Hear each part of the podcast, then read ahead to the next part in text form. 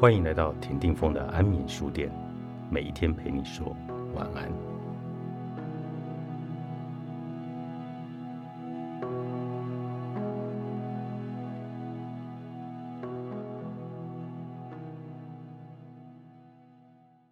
失恋有什么不好？爱与孤独间的契合度相当高。孤独虽然会带来寂寞、荒芜，但因爱而感受到的孤独，则是苦涩中带着甘甜。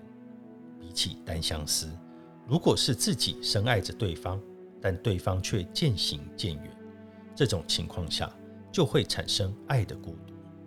事实上，感受爱的孤独时，会体会到平常从未有过的感受。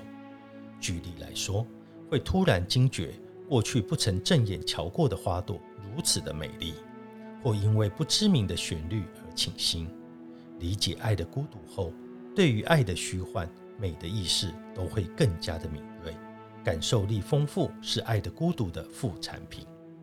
恋情发展顺遂时，人只会感到开心；当两人热恋时，感性丝毫派不上用场，因为任何事看来都是灿烂夺目。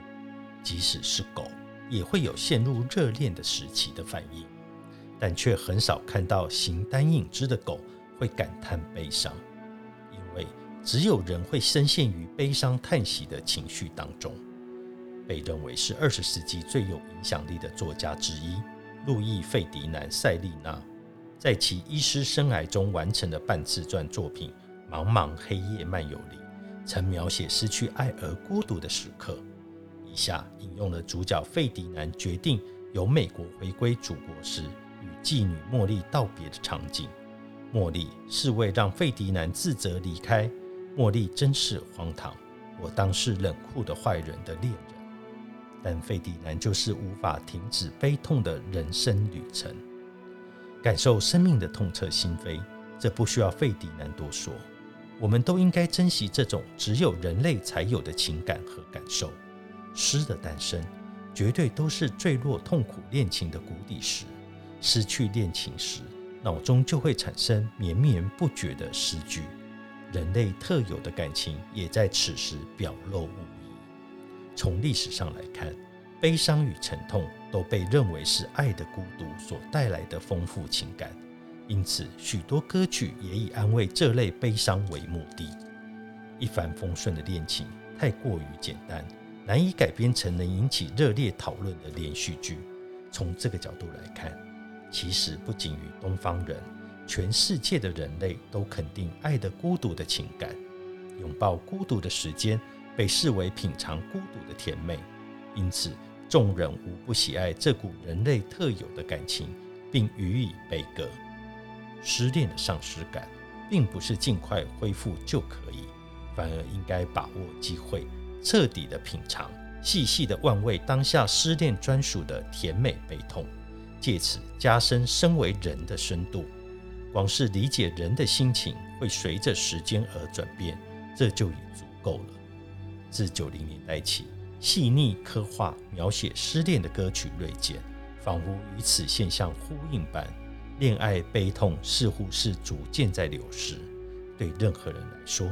失恋都是晴天霹雳般的沉重打击，但是现在尽管失恋了，也能迅速找到下一个对象。在我的青春时代里，恋情萌芽结束到重新振作，需要一段很长的时间。要从失恋的重挫中复原，花上半年的时间都算是稀松平常。当日后心境转变，那段失恋的回忆也会成为幸福无比的时光。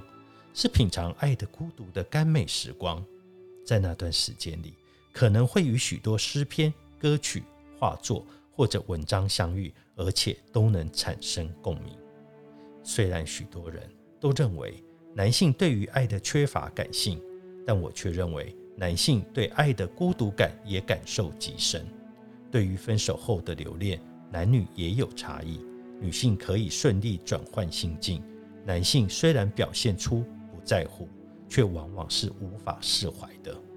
对此，我也是感同身受。人在情感中的收获难以计数，所以要在年轻时尽情享受。事实上，如果伤口快速复原，重拾元气，也就不会伤感了。相爱需要能量，需要付出大量的劳力与时间。只要不陷入爱的孤独中，就不会沦为跟踪狂。这是相当简单的道理。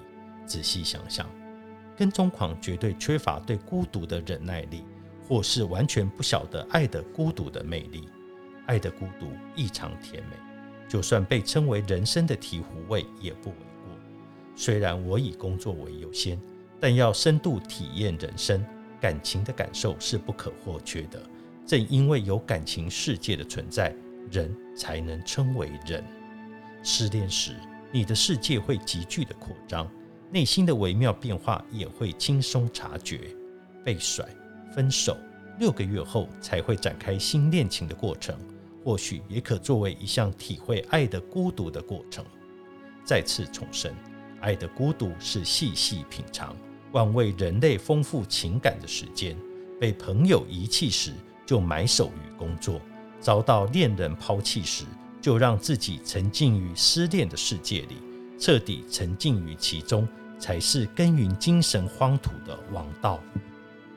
孤独的力量，作者齐藤孝。三彩文化出版。